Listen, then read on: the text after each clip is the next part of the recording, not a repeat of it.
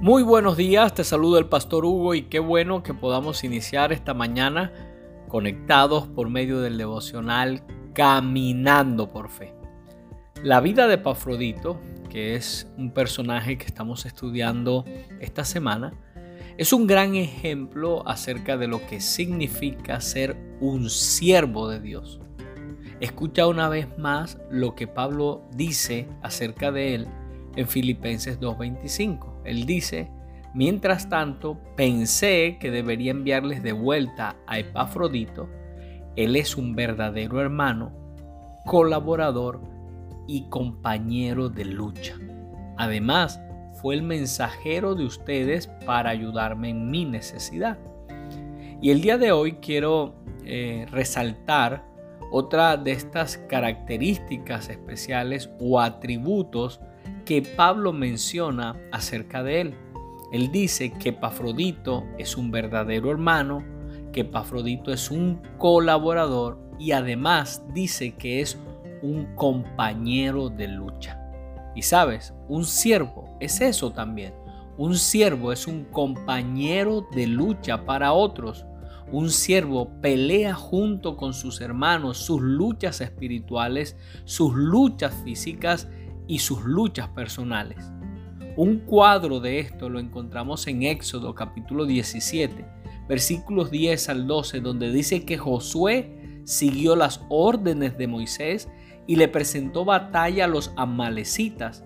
Por su parte, Moisés, Aarón y Hur subieron a la cima de la colina, mientras Moisés mantenía los brazos en alto, la batalla se inclinaba en favor de los israelitas, pero cuando los bajaba, se inclinaba a favor de los amalecitas. Cuando a Moisés se le cansaron los brazos, tomaron una piedra y se la pusieron debajo para que se sentara en ella. Luego Aarón y Hur le sostuvieron los brazos, uno al izquierdo y otro al derecho, y así Moisés pudo mantenerlos firmes hasta la puesta del sol. Y sabes, quiero decirte tres cosas, eh, teniendo como base esto que acabamos de leer, tres cosas que representan eh, lo que es un siervo de Dios. Lo primero que quiero decirte es que los siervos son como Aarón y juro. Es decir, son aquellos que ayudan a otros a levantar sus brazos, que ayudan a otros cuando están cansados o desanimados. Los siervos también son compañeros de lucha como Moisés, que interceden y oran por las luchas y las batallas que están librando otros. Y por último, los siervos son compañeros de lucha como Josué, aquellos que están dispuestos a librar batallas por sus hermanos. Por eso quiero terminar este tiempo. Número uno, como Aarón y Hur, es decir, levantándote tus brazos y declarando sobre tu vida lo que dice Isaías 35:4, donde dice: Digan a los de corazón temeroso, sean fuertes, no tengan miedo, su Dios vendrá, vendrá con venganza, con retribución divina vendrá para salvarlos.